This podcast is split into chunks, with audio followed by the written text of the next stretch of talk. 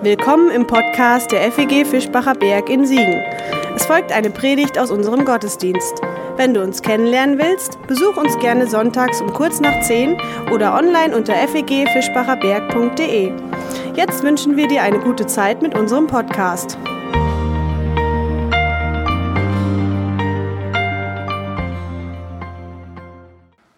Ja, liebe Gemeinde, mir ist gerade eingefallen, dass ich, bevor ich die Predigt anfange, eine Geschichte erzählen möchte, eine kurze. Dann habe ich in der Predigt mehr Zeit. Das war so die Idee, also Predigt 20 Minuten oder so. Ähm, ich habe mit den Konfirmanden oft darüber nachgedacht, wie das mit dem Bibellesen ist und wie das ist, wenn man Bibel liest, ohne, ich sag mal, das Wissen drumherum, ohne ohne ein bisschen eine Ahnung zu haben von den Zusammenhängen und von der Geschichte. Das wäre so, als wenn ich eine Gitarrenseite nehme, zwei Konfis spannen die und ich versuche einen Ton zu erzeugen. Es wird kein Ton kommen. Erstens nicht ohne die richtige Spannung, aber vor allem auch nicht ohne den Resonanzkörper.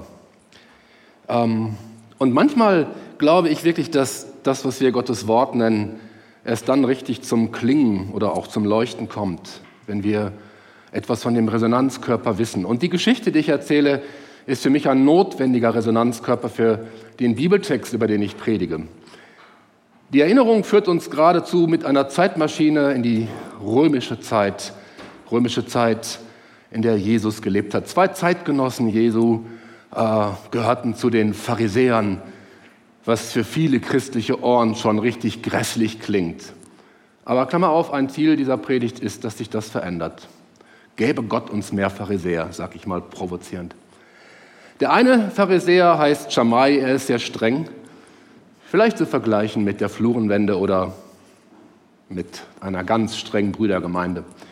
Der andere heißt Hillel und er ist so ein Liberaler, der hätte sich hier sehr wohl gefühlt. Hillel und Schamai werden ständig im Streit miteinander dargestellt, aber beider Geschichten werden erzählt. Und das ist das Große an der jüdischen Tradition, dass sie Meinung und Gegenmeinung immer gemeinsam überliefert. Kommt also ein vorwitziger Römer und denkt sich, ich will die beiden Rabbis mal prüfen. Er denkt sich eine Frage aus, was muss ich tun? Also, nein, Entschuldigung, kannst du mir so, kannst du mir, so ist die Frage, das Judentum erklären in der Zeit, in der ich auf einem Bein stehen kann? In der Zeit, in der ich auf einem Bein stehen kann. Kommt er zuerst zu Schamai. Schamai ist Handwerker, wie alle Rabbis Handwerker waren, unser Herr auch, Zimmermann. Kommt er zu Schamai, dem Strengen, und sagt, Rabbi Schamai, äh, kannst du mir das Judentum erklären in der Zeit, in der ich auf einem Bein stehen kann? Und dann nimmt der Schamai, so erzählt der Talmud, seine Maurerschippe und haut dem eins drüber und sagt, was für eine Frechheit. Sieh zu, dass du das Weite gewinnst. Mit derselben Frage kommt jener Römer zu Rabbi Hillel und fragt ihn eben diese Frage. Kannst du mir das Judentum erklären in der Zeit, in der ich auf einem Bein stehen kann? Hillel sagt, ja, was du nicht willst, dass man dir tu, das kennen Sie alle, das füg auch keinem anderen zu, also die goldene Regel negativ. Was du nicht willst, dass man dir tu, das füg auch keinem anderen zu. Der Rest, so Hillel, ist Kommentar. Gehe hin und lerne ihn. Aus Matthäus 9. Und als Jesus von dort wegging, sah er einen Menschen, oh, das war ich nicht, Gott sei Dank, passiert mir immer sowas. Und als Jesus von dort wegging, sah er einen Menschen am Zoll sitzen, der hieß Matthäus, und der sprach zu ihm, folge mir. Und er stand auf und folgte ihm. Und es begab sich, als er zu Tisch saß im Hause, siehe, da kamen viele Zöllner und Sünder und saßen zu Tisch mit Jesus und seinen Jüngern. Als das die Pharisäer sahen, sprachen sie zu seinen Jüngern, warum ist euer Meister mit den Zöllnern und Sündern? Als das Jesus hörte, sprach er, nicht die Starken bedürfen des Arztes, sondern die Kranken. Geht aber hin und lernt, was das heißt. Geht aber hin und lernt, was das heißt. Barmherzigkeit will ich und nicht Opfer. Ich bin nicht gekommen, Gerechte zu rufen, sondern die Sünder. Keine gute Idee, die Bibel zuzumachen, aber ich habe nicht genug Platz jetzt hier. Vorsicht, Falle, liebe Gemeinde. Vielleicht kennen Sie dieses TV-Format. Ich glaube, früher hieß der Zimmermann. Heute heißt der Rudi Zerne aus Herne, meiner Heimatstadt, der die Sendung moderiert. Vorsicht, Falle. Wir werden gewarnt vor den perfiden Strategien von Verbrechern, die letztlich unser Hab und Gut einsacken wollen. Wachsam sollen wir sein, auf dass wir nicht in Fallen tappen und zu Opfern werden an Leib und Seele. Leider gibt es doch noch viele Verbrechen und Menschen kommen mit ihren gemeinen Strategien zum Ziel, sonst müsste jener Rudi Zerne aus Herne ja nicht noch Aktenzeichen XY ungelöst moderieren, nicht wahr? Vorsicht Falle, Vorsicht Klischee-Falle. Ein Klischee ist das, wo Menschen reingepresst werden, beziehungsweise das, was man von ihnen auf den ersten Blick wahrnimmt und sie dann richtig reinquetscht in das, was ich mir von ihnen vorstelle. Vorsicht, Falle, Vorsicht, Klischeefalle. Da hörten wir wieder eine Geschichte von Jesus. Er wandert mit seiner Mission durch Galiläa zu Fuß, vorher mit dem Bötchen hin und her. Seine Mission lässt Matthäus im Dreiklang laut werden. Jesus lehrt, er ist Lehrer, er predigt und er heilt. Und ein ganz kurzer Ruf schon, schnippen mit dem Finger reicht, dass einer sein Leben hinter sich lässt, was er bisher geführt hat und Jesus nachfolgt. Und wie er lehrt, der Herr Jesus, wie er predigt und dass er heilt, passt nach unserem Stückchen Bibel und nach den ganzen Evangelien eigentlich passt den offiziellen Vertretern der Religion gar nicht in den Kram. Ich habe hier in der Klammer stehen, die Situation, die da beschrieben wird, hat so etwas wie die Grundkonfiguration von, ja, auch von dem äh, Geschehen, an dem sich die freien Gemeinden von den Landeskirchen getrennt haben. Da ist irgendwie Stress und da muss irgendwas gesagt werden. Jesus lehrt, predigt mit Vollmacht, das wissen wir, und wer ihm begegnet, wird wunderbar gesund. Schön, aber Vorsicht, Klischeefalle. Je heller Jesus strahlt, ist es, so ist es in vielen Texten des Neuen Testamentes, desto dunkler werden seine vermeintlichen Gegner gezeichnet. Je heller er strahlt, desto dunkler die anderen.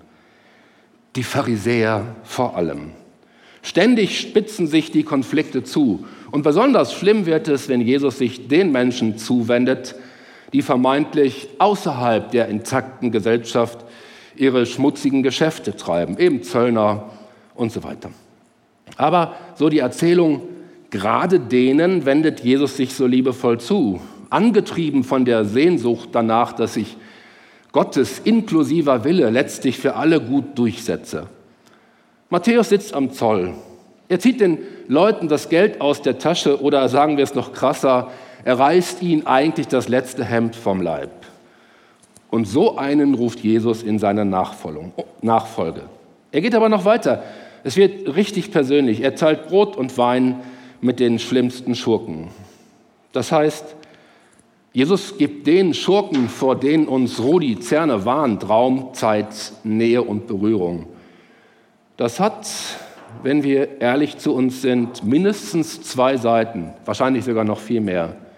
Natürlich, erste Seite, es ist wunderbar, dass Jesus Gottes Willen der vollkommenen Versöhnung zu verwirklichen beginnt. Geschehe das nicht, hätten wir nichts zu lachen und noch weniger zu hoffen. Jeder Mensch lebt von dem, was ihm geschenkt wurde.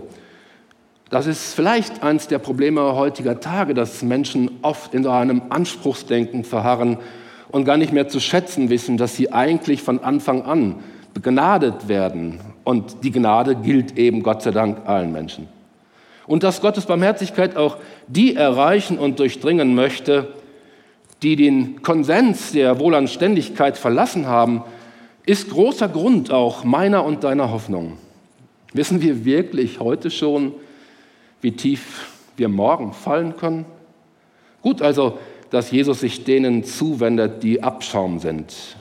Das müsste uns bis heute öffnen für die Frage, reicht es, wenn wir als Kirchengemeinden sozusagen die gutbürgerliche Existenz feiern und uns nicht immer weiter und immer mehr öffnen auch für andere, die am Rand stehen? Jesus wendet sich Menschen zu, die durch ihr Verhalten die Gemeinschaft zu zerstören drohen. Das ist der zweite Punkt. Menschen, die durch ihr Verhalten die Gemeinschaft zu zerstören drohen. In der Hoffnung, dass diese ihren falschen Weg verlassen. Ganz ehrlich, ganz ehrlich mal, ist es nicht verständlich, dass die Pharisäer dann diese Frage stellen, warum ist, mit Doppel-S, euer Meister, euer Lehrer mit denen, die anderen das Leben zur Hölle machen? So einfach ist das doch wohl nicht zu verstehen, dass das geschieht. Verstehen Sie, die Klischeefalle ist, dass wir sofort denken, was sind das für Säcke, die da in ihrer Selbstgerechtigkeit verharren? Aber vielleicht stellen sie berechtigte Fragen. Als ich in Bochum Vikar war, Vikar heißt Pastor in Ausbildung, schwatzte mir ein Versicherungskaufmann einen Vertrag auf, der nicht passte. Er passte nicht, das Gehalt war damals zu klein und die Familie schon zu groß. Das war eine Sauerei. Ich sage ausdrücklich, es war Bo Bochum und nicht Siegen. Und das wusste der Kerl auch genau. Er wusste, dass er nichts Gutes tut für mich. Und zu allem Verdruss kam dieser Sack noch von der Bruderhilfe. Das ist jene kirchliche Versicherung, die geschwisterlich unterwegs sein will, aber natürlich auch allen Gesetzen des Kapitalismus unterworfen sein muss. Der Deal zu meinen Ungunsten war zu seinen Gunsten und er war nicht geschwisterlich. Ich durchschaute das Gott sei Dank rechtzeitig, weil ich einen gewitzten Bruder habe, der sich mit Zahlen auskennt, und trat von dem Vertrag zurück. Ein paar Monate später kam dieser Typ in einen Bochumer Gottesdienst, den ich besuchte. Ich konnte und wollte nicht zum Abendmahl gehen und neben dem stehen. Bin ich ein Pharisäer, ne? Man hätte es vorher klären müssen. Man hätte Zeit gebraucht und so etwas wie ein Bereuen spüren müssen. Vorsicht, Klischeefalle also. In diese tappen wir hinein, wenn wir die Frage der Pharisäer von vornherein als engherzig oder gar hinterfotzig werten. Oh, hartes Wort, sorry.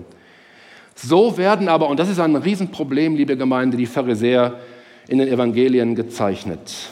Warum das so ist, bedürfte tatsächlich eines Wortwechsels. Wäre vielleicht mal spannend, vielleicht im neuen Jahr oder eines Bibelseminars, einer Bibelwoche vielleicht, auch wenn ich die auf dem Fischbacher Berg nicht mehr halten darf, aber wir können die trotzdem zusammen organisieren. Ja, Pharisäer sind keine Heuchler von ihrem Ursprung. Warum das so gekommen ist, dass man sie so sieht, wie gesagt, das wäre ein ganz weites Feld. Ich möchte einfach mal für einen Moment darum werben, dass Sie mir das abnehmen. Pharisäer, Parouche, das hebräische Wort bedeutet erst einmal nichts weiter, also das Verb, das Tu-Wort, als sich abzusondern im Sinne von nicht absonderlich zu sein, sondern hinauszugehen aus etwas, was eine Gesellschaft sozusagen so treibt und was man mit dem eigenen geistlich-theologischen Gewissen nicht vereinbaren kann. Also Pharisäer, Abgesonderte. Nerd wäre eine schlechte Übersetzung des Wortes. Parouche, griechisch ausgesprochen Pharisäer, sind Menschen, die nicht einfach einverstanden sind mit dem, was man so tut und so redet im Namen Gottes oder im Namen der Barmherzigkeit. Menschen, die nicht einfach alles mitmachen. Und nicht wahr, es gibt doch zuweilen Gründe dafür, sich abzusondern. Korrupte Kirche über die Jahrhunderte, Jahrtausende immer wieder ein Thema. Da, wo sie die Barmherzigkeit vielleicht auf den Lippen hatte, aber die Macht ihr viel wichtiger war. Und was haben Menschen als Gegenbewegung gemacht? Taffe Frauen und Männer. Sie haben Orden gegründet als Protestbewegung gegen das, was da in der Regel von Rom so kam. Sie haben sich abgesondert, sie haben Parouche gemacht, sie haben das verbal umgesetzt sozusagen, was in dem negativen Titel Pharisäer drinsteckt. Wir kennen das aus der eigenen Geschichte noch viel bitterer. Deutsche Christen ich habe mal in Dreistiefenbach gewohnt. Da war ein Bild zu sehen in einer Dokumentation. Das wurde natürlich nicht mehr gefeiert. Die, die, die Flagge der Nazis hing 38 dort, als diese Kirche in Betrieb oder genommen wurde oder, oder äh, wie heißt das nochmal aufreformiert? Also, in, also als die Kirche sozusagen der Kirchentätigkeit übergeben wurde. Deutsche Christen. Äh, in Geisweit trug der Pfarrer unter so einem ähnlichen Talar, einer der Pfarrer, es gab zwei, trug die, trug die SA-Uniform, die braune, und hatte darunter eine Knarre. Der hat den Gottesdienst also als SA-Mann, hat sich da sozusagen seinen schwarzen Kittel gezogen. Ich habe ein weißes Hemd. Und hat. Äh, ja, das nicht. Das will ich bestreiten. Hat, äh, ja, hat meinem jüdischen väterlichen Freund, der fast 100 geworden ist, dann so um Öhrchen gedreht und gesagt: Ja, du, Meir, so, wenn sie alle so wären wie du, dann müssten sie nicht dran glauben, aber da muss schon Verständnis dafür haben, dass wir als Kirche euer Kollektiv nicht mehr wollen. In Geistweit in der Talkirche. Der Auszug der bekennenden Kirche aus der deutschen Christenheit ja, war ein Akt der notwendigen Absonderung. Eine Absonderung, die eben als Tätigkeit hinter dem Begriff des Pharisäers steckt. In diesem Sinn könnten wir uns wünschen, oder könnten wir uns nichts Besseres wünschen, als dass die Kirche in jeder Generation genug Pharisäer hervorbringt. Ich weiß, dass das provozierend ist, weil wir das Wort hören, Pharisäer gleich Heuchler. Aber das hat viel Elend produziert, liebe Gemeinde, das kann ich Ihnen sagen. Deren Amt, deren Aufgabe wäre es, die, der Pharisäer, um die Auslegung der Bibel kritisch zu ringen. Genauso wie das hier auf diesem wunderbaren Flyer zu den zwölf Propheten steht. Es sei ja nicht alles so einfach, immer wenn man Bibel liest, so hören wir und es stimmt. Also nicht alles mitmachen, nicht in einen starren Fundamentalismus fallen, das Wort und die Gemeinde immer wieder neu miteinander in Kontakt bringen und Fragen stellen. So könnte man das Selbstverständnis dieser geschmähten Gruppe verstehen. Unangepasste, die zur Zeit Jesu ihm gar nicht unähnlich gegen das korrupte System der Priesteraristokratie kämpften. Eine Generation später verschob sich das dann, nachdem der Tempel zerstört war, das Judentum sich neu konstituierte und dann gab es richtig Stress zwischen den pharisäisch geprägten Leuten und die den Weg Jesu gingen, obwohl die den Weg Jesu gingen eben auch Juden waren. Das hatte was mit den Traumata der Geschichte zu tun, aber darüber wollte ich ja gar nicht nichts sagen. Wie nah sich Jesus und die anderen Nonkonformisten waren, sieht man an Jesu Antwort auf die berechtigte Frage. Also die Frage, warum ist er mit diesen Leuten? Die Antwort hat es in sich. Sie hat Rettung in sich.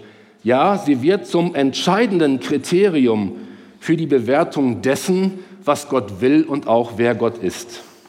Warum gibt Jesus sich mit denen ab, die aus gutem Grund und ohne jeden Zweifel am Rande stehen. Seine Antwort ist zweigliedrig. Nicht die Starken und Gesunden bedürfen des Arztes, sondern die Kranken. Menschen, die ihre Balance verloren haben.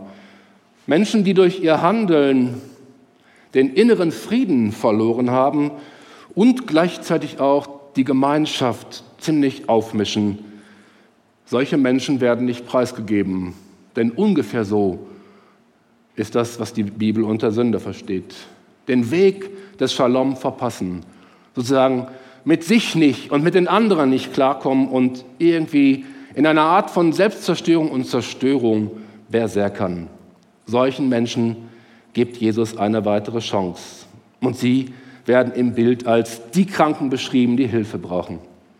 Also Sünde verstanden als ein Verhalten, das der Gemeinschaft die Solidarität entzieht und aber auch Sünde verstanden als etwas, was einem Einzelnen oder einer kleinen Gruppe durch die Gemeinschaft angetan werden kann. Beides. Bei beidem ist es so, dass die Shalom-Balance, und Shalom, dieses Wort, was wir alle kennen, heißt nichts anderes, als alles in einer wunderbaren Harmonie zu vereinen, wo man selbst bleiben kann, die man ist, wo man aber auch vom anderen bereichert wird und selber bereichert und die anderen nicht zu irgendetwas zwingt, was sie nicht sein wollen. Sünde, Störung der Balance. Hand aufs Herz, schon in einer drei, vier, fünf, sechsköpfigen Familie ist es höchst anspruchsvoll, das Leben so zu leben, dass jede und jeder genug Luft zum Atmen bekommt. Vielleicht ist das nur bei landeskirchlichen Leuten so, aber ich glaube, Sie wissen, was ich meine. Wirklich Balance zu finden, dass alle zu ihrem Recht kommen. An sich legitime Bedürfnisse eines Einzelnen ähm, sind einfach ja manchmal nicht so leicht zu verhandeln, wenn es wirklich hart auf hart kommt.